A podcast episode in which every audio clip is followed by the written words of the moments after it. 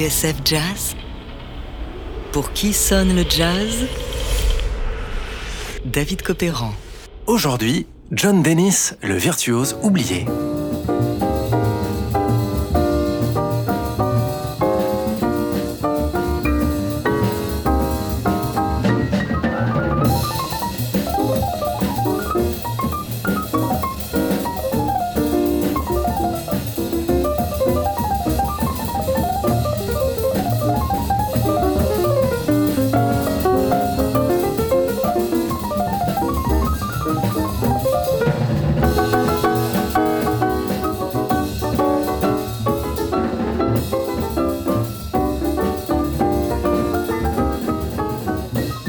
Ce pianiste qui joue à 100 à l'heure et rivalise avec deux titans du bop, le contrebassiste Charles Mingus et le batteur Max Roach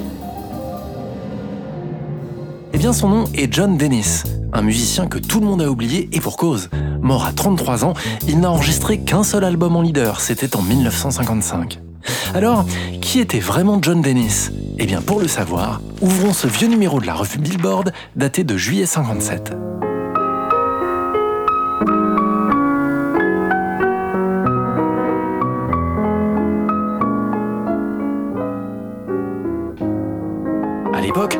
John Dennis vient de sortir son premier album, New Piano Expressions, et le chroniqueur ne tarit pas d'éloges à son sujet. Je cite Voilà un pianiste rafraîchissant. Contrairement à ses contemporains, il tire le maximum de couleurs de son piano, paraît sensible à la dynamique et développe ses idées avec fluidité et une chaleur toute naturelle.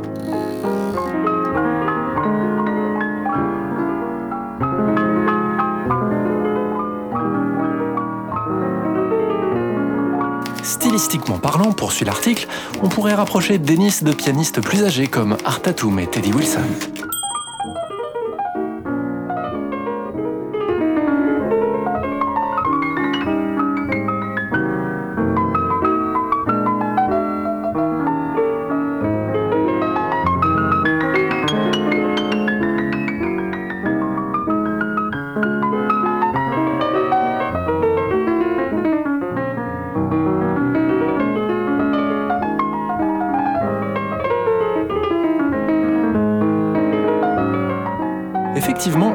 John Dennis, vous venez de l'entendre, est tout à fait impressionnant, et la comparaison avec deux virtuoses comme Art Tatum et Teddy Wilson amplement méritée.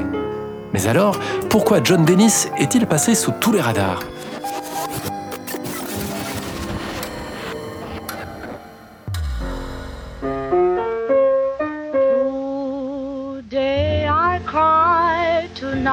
Sighed.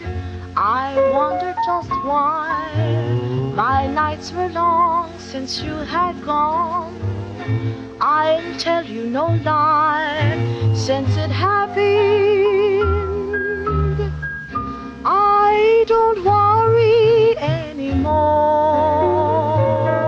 La première fois qu'on entend parler de lui, c'est sur ce disque d'un petit groupe vocal d'East Saint-Louis dans l'Illinois, les St. Louis Four.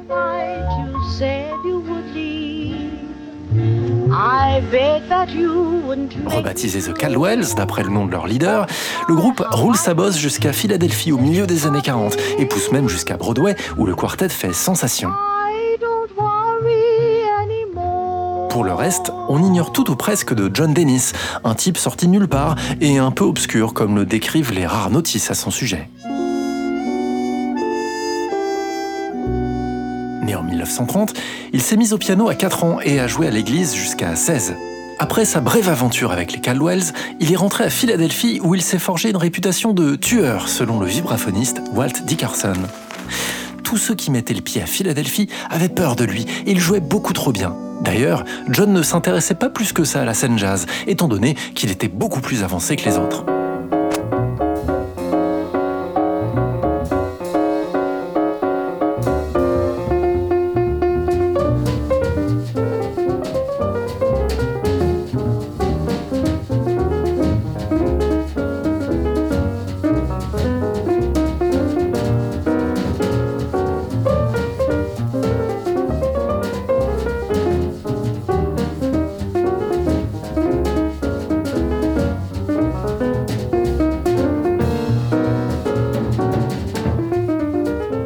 Surnommé John Dennis lorsqu'un soir, alors qu'il se produit en club à Philadelphie, deux musiciens entrent dans la salle.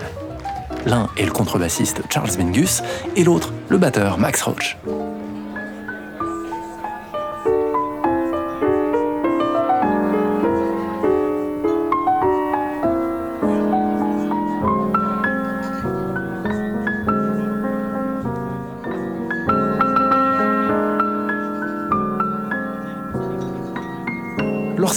Sur ce pianiste qu'ils ne connaissent ni d'Ève ni d'Adam et qui est capable de se lancer dans de longues improvisations à l'humeur impressionniste entre jazz et classique, Charles Mingus et Max Roach tombent des nues. Instantanément, ils savent qu'ils viennent de découvrir la perle rare, un pianiste à l'univers singulier que les musiciens de Philadelphie ont surnommé entre eux Fat Genius, le gros génie, lui qui possède, en plus d'un toucher délicat à Larry Jones, un certain embonpoint. Alors, ni une ni deux, Mingus et Roach, qui à l'époque ont fondé leur propre label, Debut Records, prennent à part ce mystérieux John Dennis et le convoquent à New York dans le studio de Rudy Van Geller pour une séance d'enregistrement.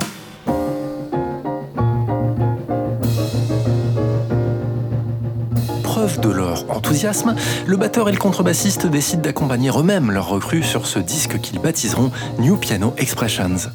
C'est cet album que chroniquera le magazine Billboard en juillet 57.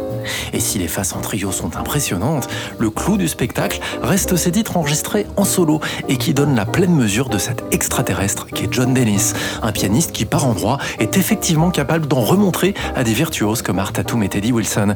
Écoutez, le morceau s'appelle Chartreuse.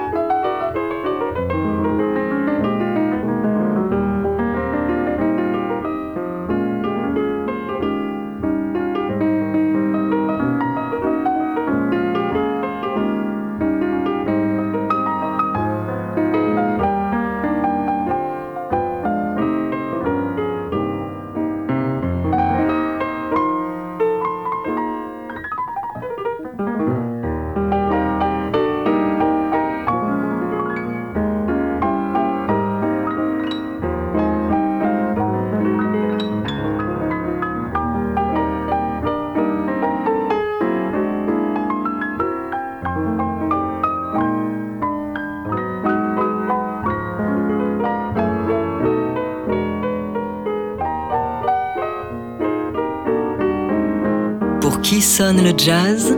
David Copéran sur TSF Jazz. C'est vrai qu'il est troublant ce John Dennis. Un côté très classique, certains disent même qu'il a un petit côté cocktail ou piano-bar, mais un toucher admirable et une technique impressionnante. Cette chartreuse était extraite de l'album New Piano Expressions, enregistré en 1955 sur le label Debut du contrebassiste Charles Mingus et du batteur Max Roach. Un album fascinant à plus d'un titre.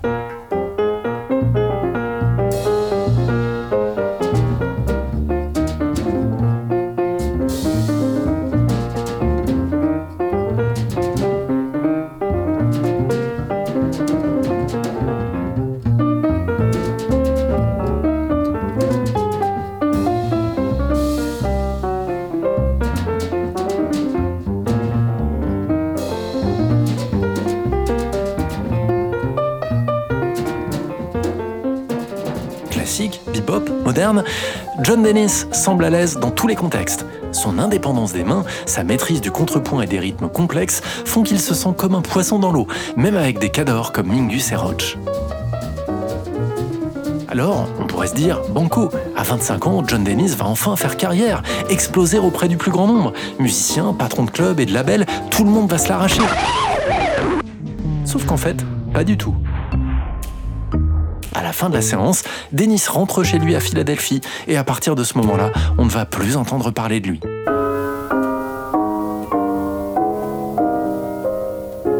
Alors, que lui est-il arrivé?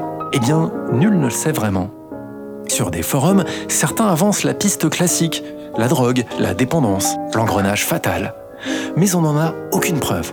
Quant au vibraphoniste Walt Dickerson, dans son interview, il avance une autre hypothèse. Les parents de John Dennis étaient très pieux, voire fondamentalistes, et lorsqu'ils se sont aperçus que leur rejeton jouait du jazz, et en particulier du bebop, cette musique du diable, ils ont eu avec lui une sérieuse explication. Après quoi, John Dennis se serait rangé des voitures, se plongeant alors dans un profond désespoir. En 1963, il s'éteindra dans l'anonymat le plus total à l'âge de 33 ans. Aujourd'hui, le label Fresh ressort cet authentique trésor oublié sous le titre John Dennis The Debut Sessions, seul enregistrement leader de ce pianiste surdoué dont la carrière fut tuée dans l'AF. Dans les notes de pochette, Jordi Pujol, le patron de Fresh regrette que cet extraterrestre du piano n'ait pas été davantage documenté et se demande jusqu'où aurait pu aller John Dennis si le destin en avait décidé autrement. Question à laquelle nous n'aurons jamais de réponse.